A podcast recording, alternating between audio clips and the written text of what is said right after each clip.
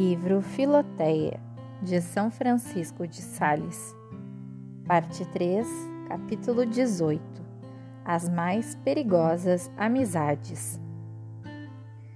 Certas amizades loucas entre pessoas de diverso sexo e sem intenção de casamento não podem merecer o nome de amizade nem de amor, pela sua incomparável leviandade e imperfeição são abortos, ou melhor ainda, fantasmas da amizade.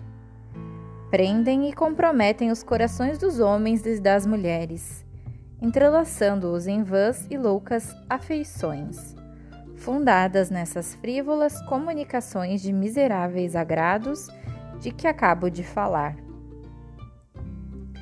E ainda que estes loucos amores, por via de regra, vão parar e desempenhar-se em carnalidades e lascívias muito baixas e torpes, contudo não é este o primeiro desígnio dos que andam nestas conversas.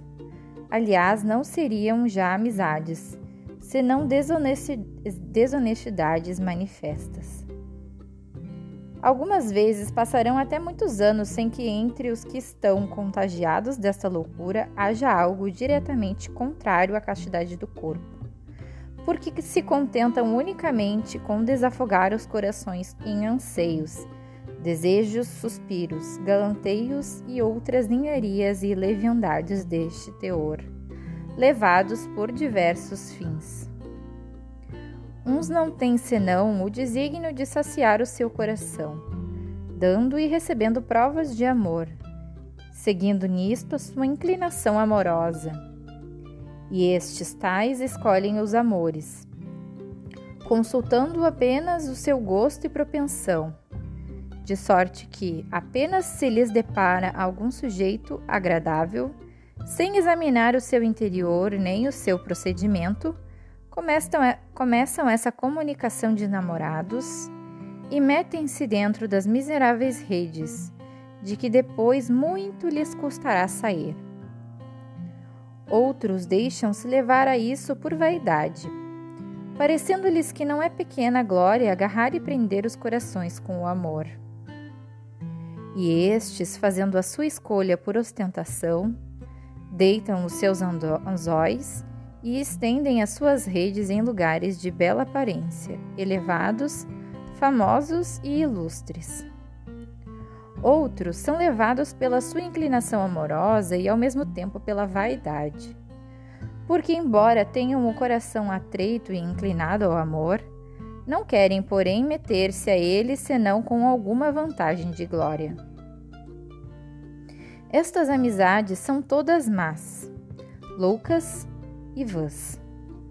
Mas porque vão dar e rematam ao fim no pecado da carne porque roubam o amor e, por conseguinte, o coração a Deus, à mulher e ao marido a quem ele pertencia. Loucas porque não têm nenhum fundamento nem razão. Vãs porque não dão algum proveito, nem honra, nem contentamento. Pelo contrário, fazem perder tempo, lesam a honra sem dar nenhum prazer afora o da ansiedade de pretender e esperar, sem saber o que se quer nem o que se pretende, porque sempre lhes afigura a estes espíritos fracos e miseráveis que têm não sei o que de apetecível as provas que lhes dão de amor recíproco e que não são capazes de explicar. Donde resulta que o seu desejo não pode terminar, mas vai sempre apoquentando seu coração com perpétuas desconfianças, ciúmes e inquietações. São Gregório Nazianzeno, escrevendo contra as mulheres vãs, diz maravilhas a este respeito.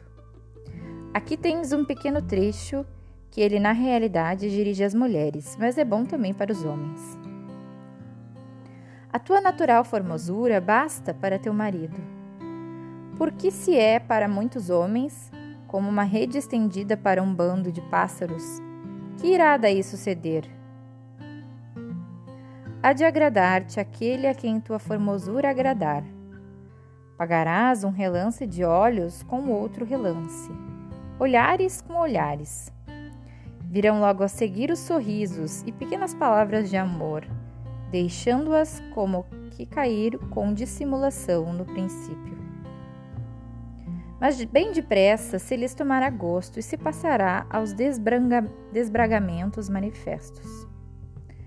Ó oh, minha língua palradeira, foge a todo o transe de dizer o que sucederá depois.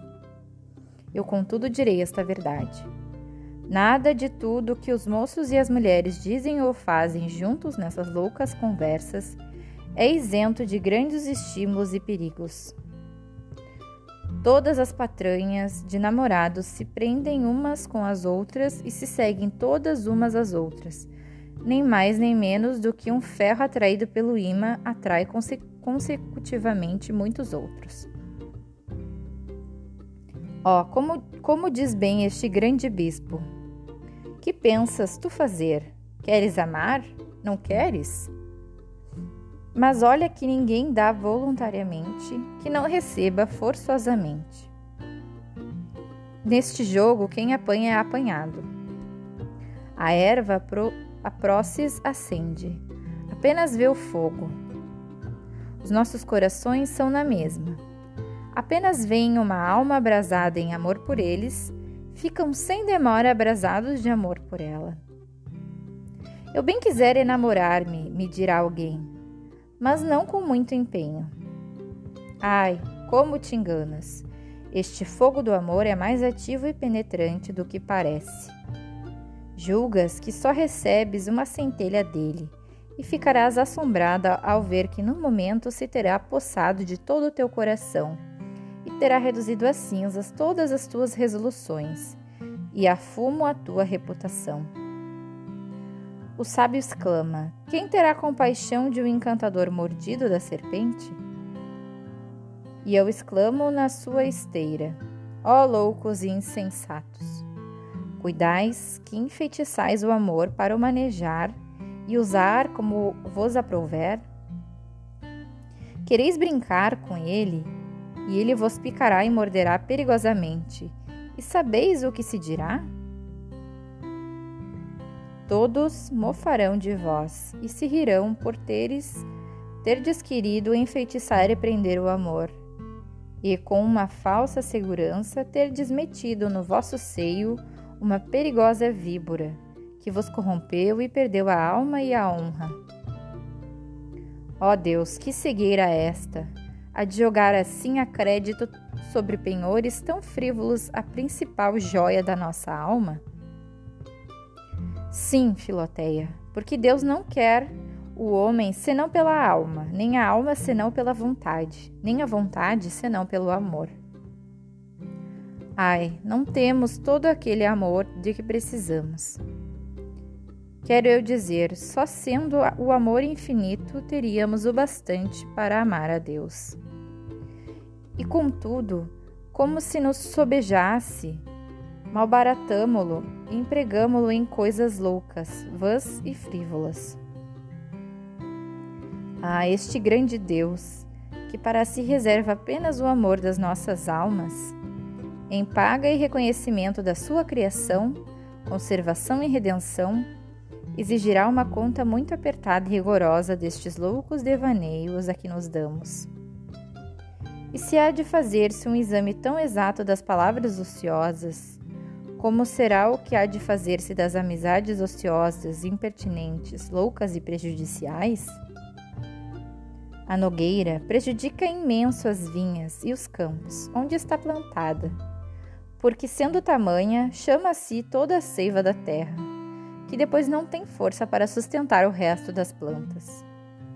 As suas folhas são tão densas que produzem uma sombra grande e cerrada, e por último atrai os viandantes, que para deitar abaixo do seu fruto estragam e calcam tudo em volta dela. Estes namoros causam os mesmos estragos na alma porque a ocupam de tal modo e empuxam tão poderosamente os seus movimentos que ela fica inepta e inábil para qualquer obra boa. As folhas, isto é, as conversas, divertimentos e galanteios, são tão frequentes que fazem perder todo o tempo. E finalmente atraem tantas tentações, distrações, suspeitas e outras consequências que o coração fica todo pisado e corrompido. Numa palavra, estes namoros não só desterram o amor celestial, mas também o temor de Deus. Enervam o espírito, fazem desvanecer a reputação. E, por dizer tudo de uma só vez, são o entretimento e a diversão das cortes, mas a peste dos corações.